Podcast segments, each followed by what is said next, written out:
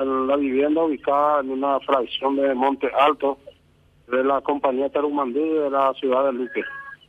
Sí. Una vez en el lugar fuimos recibidos por una vecina que manifestó lo que aparentemente ocurrió en la vivienda, ¿verdad? De que salió la vecina de 20 años aproximadamente, eh, ya ensangrentada eh, en la vía pública, manifestándole que su padrastro le había disparado en tres o cuatro ocasiones.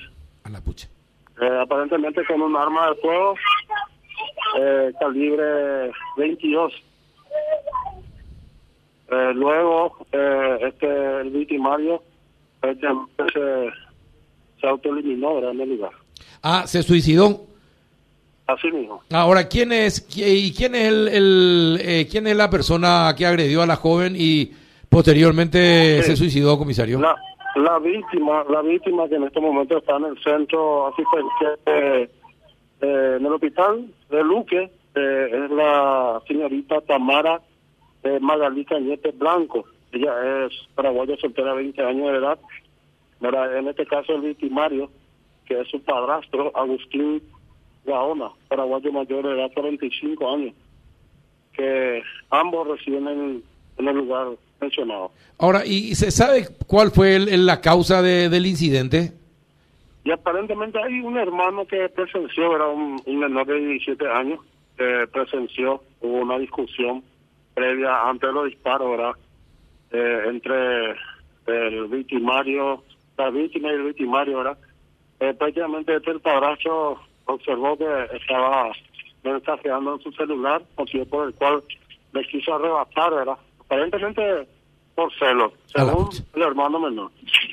Y a raíz de eso hubo un forcejeo, donde ahí el padrastro extrajo de su cintura un arma de fuego, como le dije en principio, eh, se presume de calibre de 22, ya la fuente criminalística lo expedicionó y lo derivó para para un estudio balístico, ¿verdad? Y prácticamente esta joven recibió, como le dije, tres a cuatro impactos de bala, que fue auxiliado, ¿verdad?, por vecinos del lugar, y posterior a eso eh, el victimario se autoeliminó. qué bárbaro. Pero eh, ya había, ya hubo problemas anteriormente con el padrastro. Era muy celoso de la de la hijastra, eh, comisario. Así mismo, según siempre testimonio de, de este chico de 17 años que eh, eran los problemas eran frecuentes a raíz de esa situación. Qué cosa. ¿Y cómo, cómo está la víctima, comisario? Y según la hermana que eh, pudo acudir minutos después al hospital, al nosocomio, prácticamente hace 40 minutos nos informó que eh, está fuera de peligro. Eh, prácticamente le van a estar derivando al hospital de trauma para hacerse algunos estudios, ya que recibió eh, el impacto de proyectil en el brazo, el lado derecho, como así también en la espalda, y un refilón aparentemente en la altura de la cabeza. Ya. Ah, en la cabeza, un refilón. Así mismo. Ya. Ya. Qué cosa. Qué, qué, qué- desgracia. este. Qué desgracia, comisario, que sucedan eh, estas cosas. In- impresionante. Eh, ¿Este señor tenía permiso para portar armas eh, o, o no?